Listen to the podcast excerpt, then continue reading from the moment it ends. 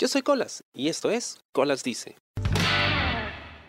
Ay, me acaba de pasar algo no muy bonito. bueno, estaba regresando a casa, estaba en un bus y como suele suceder en el transporte público en Lima, creo que en muchas partes del mundo, pues se sube un señor con su esposa y sus dos hijitos. El varoncito probablemente tenía unos cuatro años y la mujercita unos tres, quizá.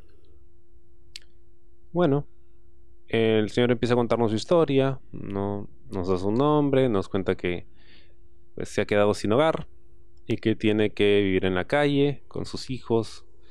Y bueno, empieza a ofrecer caramelos.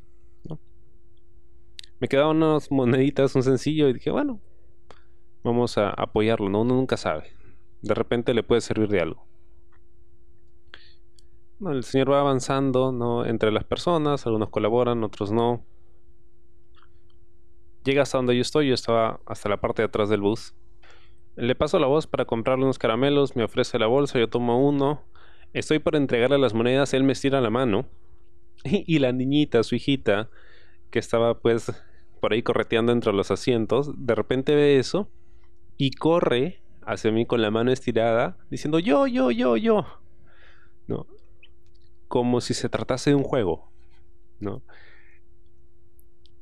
Y me partió el alma. Porque en ese momento pensé en mi, mi, sobrina. Mi sobrina tiene esa edad, tres años. Y cada vez que ve a alguien en la casa haciendo algo, ella también quiere hacer lo mismo, ¿no? Está en esa edad. Y pues, por ejemplo, cuando están untando la mantequilla en el pan, ¿no? A la hora de tomar desayuno, ella hace lo mismo. Dice yo, yo, yo, y trata de agarrar el cuchillo y ella misma hacerlo, ¿no?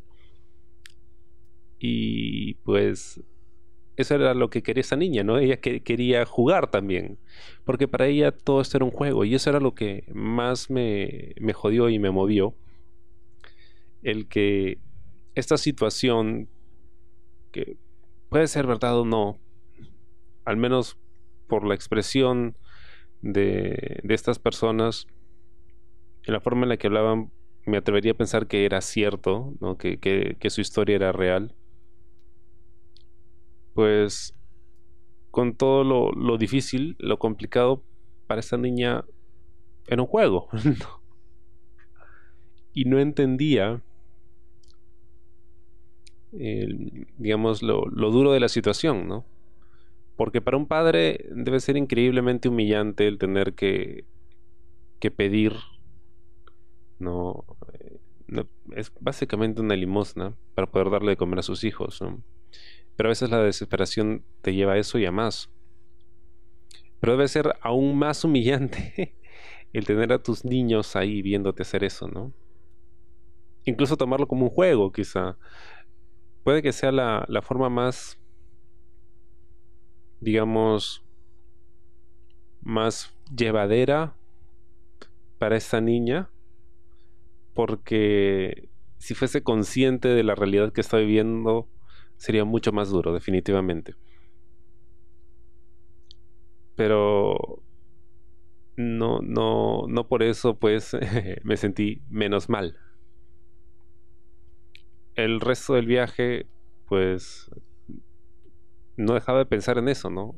en, la inocencia de la, de la niña, ¿no? En, la carita de, de, querer jugar, en su entusiasmo de querer ella también recibir monedas, ¿no? De, de querer probablemente recibir las monedas y entregarme el caramelo ella misma. Y sientes como ese vacío en el estómago y de repente piensas, wow, ¿no? ¿Cómo, cómo me sentiría yo si estuviese en esa, en esa situación? Afortunadamente mi, sobrina pues tiene sus padres, no tiene sus abuelos, la quieren, la cuidan y, y pues Dios quiere no le llega a faltar nada, ¿no? Pero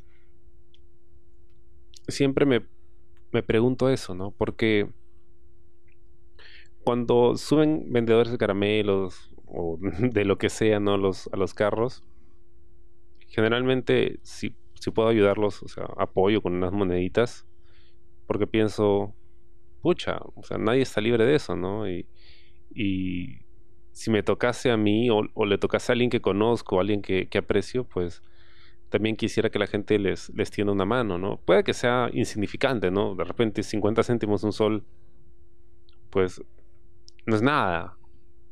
Pero para alguien que no tiene nada, pues puede ser todo.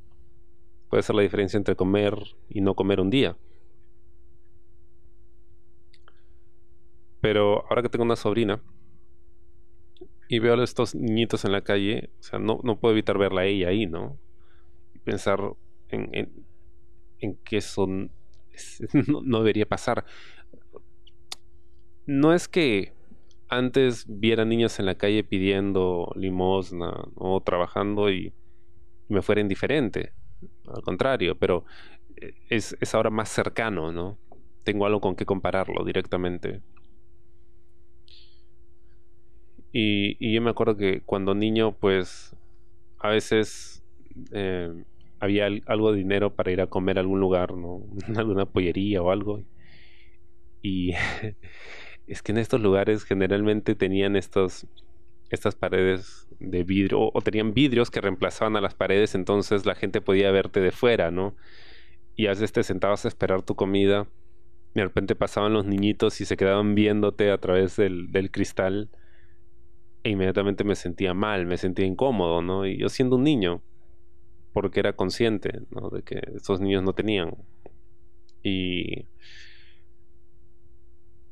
ahora como adulto creo que pesa más, ¿no? Pesa más, sobre todo teniendo una niña en casa. creo que no hay una moraleja con la que pueda cerrar este episodio, pero quería no sé, comentarlo porque sí me, movió, me movió un poco. Ah, bueno. no sé, si, si tengo que, que, sacar algo de todo esto es... Probablemente, y es algo que no me corresponde a mí, le corresponde a sus padres, pero en la medida posible tratar de, de enseñarle lo, lo afortunada que es a, mi sobrina y, que se dé cuenta de que hay, muchos niños como ella que no tienen la suerte ¿no? de poder estar en casa jugando tranquilos ¿no? y tener sus tres comidas al día. Y si en algún momento tuviese la posibilidad de ayudar a alguien, que lo haga, ¿no? Porque uno nunca sabe. Pero más allá del, del temor de que te pueda pasar a ti, o sea, la idea es hacerlo porque sientes que es lo correcto, ¿no? Y porque sientes que de verdad quieres ayudar. Y bueno, espero te haya gustado el programa esta semana y conmigo será hasta la próxima. Yo soy Colas y esto fue Colas Dice. Chao. ¿Te gustó el programa? Sí. Suscríbete y comparte.